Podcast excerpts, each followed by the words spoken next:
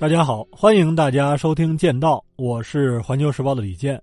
今天呢，塔利班正式对外宣布内战结束了，并且邀请中国、俄罗斯、巴基斯坦、土耳其、伊朗和卡塔尔参加阿富汗新政府的成立仪式。这在阿富汗的历史上是一个标志性的事件。咱们呢，如果想把这个事情看清楚，就要回到它的起点，回到塔利班这个名字上。形象一点说呢。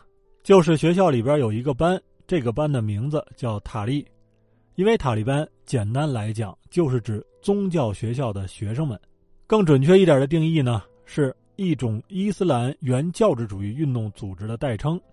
大家注意，这里边有两层含义：第一，塔利班不是政治和军事组织，它是一个宗教组织；第二，什么叫伊斯兰原教旨主义呢？用咱们中文来概括的话，就是打引号的“不忘初心”，也就是这个主义主张严格的遵循伊斯兰教初创时期的教义和传统，用初心，用伊斯兰教法，用古代哈里发的治理方式，建立理想的伊斯兰社会和国家。这点呢是一个伏笔，咱们后边还会讲到与之呼应的内容。我估计光聊这些的话，大家可能觉得比较抽象。咱们以即将露面的。塔利班最高领导人西巴图拉·阿洪扎达为切入点。首先呢，西巴图拉在阿拉伯语中的意思是“神赐予的礼物”。通过这个名字，就可以导出阿洪扎达的家世背景。他们的家原来居住在坎大哈省，他的父亲呢是村里的神职人员，是全职的那种。因为他们家既没有耕地，也没有果园。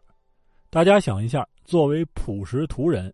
用阿拉伯语给孩子起名儿，还叫神赐予的礼物，那么就足以说明他的父亲是一个在宗教上十分虔诚的神职人员。那么到了一九七九年，苏联入侵阿富汗之后，阿洪扎达一家人为了躲避战乱，逃到了巴基斯坦的俾路支省。阿洪扎达呢，就在当地的一所伊斯兰学校读书。在上世纪的八十年代。他曾经参加过针对苏联的伊斯兰抵抗运动，在苏联撤军以后，阿洪扎达于九十年代初加入了塔利班，是这个组织的元老之一。在这个地方，大家注意，塔利班的第一任领导人也是这个组织的创始人是奥马尔，曾经在自己的家乡辛格萨尔村开了一家伊斯兰学校，成为了一位毛拉。毛拉呢，就是阿拉伯语的音译，是先生的意思。是一些国家的穆斯林对于宗教学者的尊称，但是在阿富汗，毛拉在村庄中活动，基本上是宗教体系的最底层。那么，奥马尔二零一三年因病去世以后，塔利班的第二任领导人曼苏尔也曾经是一位毛拉，而且是个温和派。熟悉他的人甚至说，他不是一个原教旨主义者。二零一六年，曼苏尔去伊朗治病的时候，暴露了自己的行踪，结果回来的路上，在巴基斯坦的俾路支省，被美军无人机炸死。在这之后呢，阿洪扎达就被推举为塔利班的第三任领导人。这个结果曾经令很多人感到意外，因为自从阿富汗战争爆发以来，塔利班最大的压力是来自于美国和北方联盟的军事压力。所以，按照咱们的思路，就应该找一个能打的，谁能打谁当老大。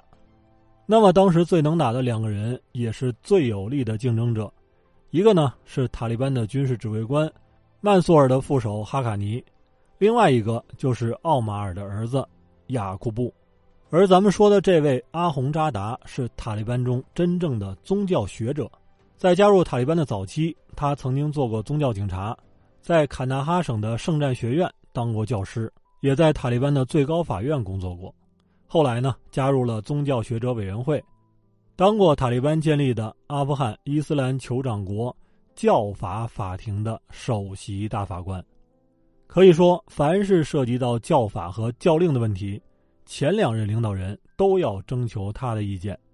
所以呢，阿洪扎达能够上位，主要有三个原因：第一，他是塔利班的精神领袖。掌管意识形态，与掌管军队的领导人相比，他有更强大的那种精神凝聚力，这点是非常重要的。第二，咱们刚才埋了一个伏笔，说塔利班要仿照古代哈里发的治理模式，在伊斯兰教的历史上有四大哈里发，他们就是穆罕默德去世以后最初的四位继任者。那么塔利班怎么选领导人呢？是按照哈里发模式选对真主最忠诚的人。阿洪扎达作为宗教学者是有优势的。第三，他上台有利于避免内乱，至少哈卡尼和雅各布不会因为争权而内讧。有报道就说了，说目前塔利班之所以还没有推出新政府，就是因为各派在权力的分配问题上产生了分歧。说到这个地方呢，咱们来开一个玉皇大帝视角，因为人家老说上帝视角。咱们这儿也没有上帝，就把玉帝他老人家请出来。大家想一下，咱们第一集就谈到的地理问题：阿富汗多山多沙漠，自然环境恶劣，交通不便，而且文盲率是非常高的。这些因素的直接后果呢，就是伊斯兰教在阿富汗的传播受到了影响和限制。虽然说百分之九十八到九十九的阿富汗人都信奉伊斯兰教。但是普通人对教义的理解其实并不深，更多的是遵循祖辈传下来的宗教习惯。那么咱们说改变这一切的是什么呢？是一九七九年发生的两件大事儿，一个事儿就是苏联入侵阿富汗，另外一个事儿呢就是伊朗爆发伊斯兰革命。苏联之所以要入侵阿富汗，就是因为美苏从地缘政治的角度出发都特别重视这个国家。苏联想掌控阿富汗，打通印度洋，威慑产油区，让欧洲和美国在自己的脚下颤抖。所以呢，当苏联发现说阿富汗的小天平越来越歪向美国的时候，于是路见不平一声吼，不该出手，他也出手。事实证明，阿富汗战争虽然不是苏联解体最大的那个雷，但是却是可怕的一个连环雷。为什么这么说呢？苏联在阿富汗打了九年，损兵折将，士气受挫，直接的经济损失就有四五百亿美元。另外呢，在美国的努力之下，世界形成了一个反苏浪潮。一九八零年的莫斯科奥运会是世界上第一次在社会主义国家办奥运，苏联前后一共花了九十亿美元的血本，差不多是正常主办费用的三倍。后来才发现，那真是赔到吐血，因为阿富汗战争有六十多个奥运大家庭的成员抵制了莫斯科奥运会，包括美国、加拿大、日本，还有咱们中国和大批的伊斯兰国家。而且更要命的是什么呢？是反苏助长了三股势力，也就是恐怖主义、分离主义和极端主义的滋长。后来的车臣问题和中亚问题，把苏联、俄罗斯。搞的是鼻青脸肿，这些呢，咱们以后有机会再细说。我想告诉大家的是，苏联入侵阿富汗是美苏两大阵营的战略角力，是一场不能后退的战争。那么，咱们说伊朗伊斯兰革命的爆发又产生了一个什么样的后果呢？大家都知道，在伊斯兰世界，伊朗是什叶派的领导者，而沙特呢是逊尼派的领导者，双方对立严重。所以，沙特非常怕伊朗进行革命输出，把他的意识形态通过阿富汗渗透到中亚等地区，在各种矛盾错综复杂的交汇之下，在巴基斯坦的境内，特别是巴边境的部落区，就出现了大量的宗教学校。那么，这些学校主要教什么呢？三大块：一是传播宗教思想，二是强化反苏意识形态，三呢是进行军事训练。学生主要是谁呢？是为躲避战乱而跑到巴基斯坦的数百万难民中的适龄青年和儿童。大家想一下，这些阿富汗难民逃到巴基斯坦以后是衣食无着，有学校免费让他们的孩子入学，不仅管饭还能学东西，这种好事你上哪儿去找？所以塔利班的名字就源于这里。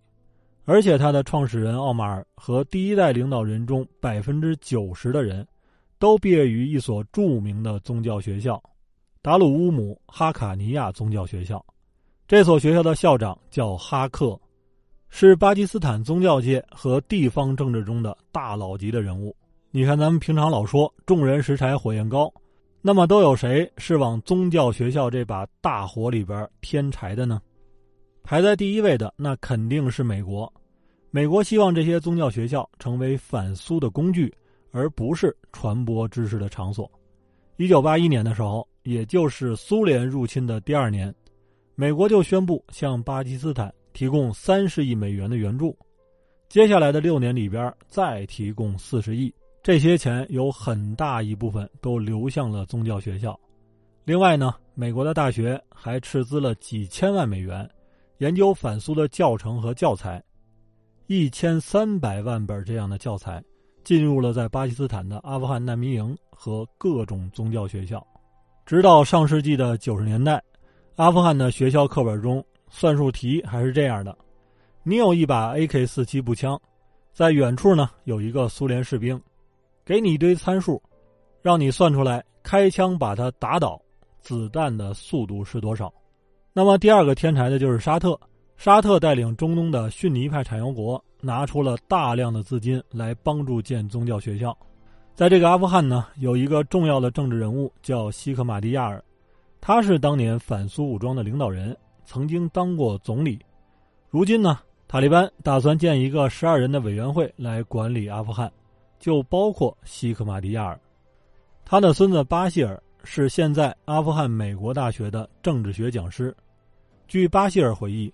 虽然爷爷在反苏的时候得到了美国中央情报局的支持，但是呢，他仍然认为美国人是压迫穆斯林的帝国主义者。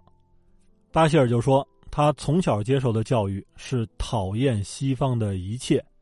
他和兄弟姐妹是在巴基斯坦长大的，小时候呢，他们最喜欢的游戏就是扮演圣战者。他姐姐扮演母亲，他演儿子。当他告诉母亲说。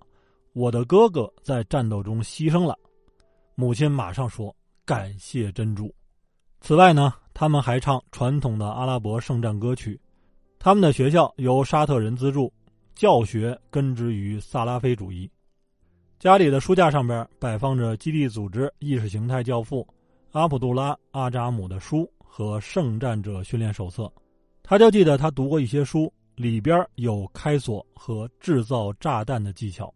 他所提到的萨拉菲是一个比较极端的教派，萨拉菲主义呢主张清除西方对于伊斯兰世界的一切影响。除此以外，宗教学校的学生还受到迪欧班迪教派的影响。这个教派呢强烈的反美反帝，他的世界观也是比较传统和保守的，比如限制女性的社会角色，公开谴责什叶派等等。还有呢，就是来自沙特的瓦哈比思想，这种思想也是仇视西方的。抗苏期间，大批的阿拉伯人，特别是沙特人，到阿富汗参加圣战，本拉登就是其中之一。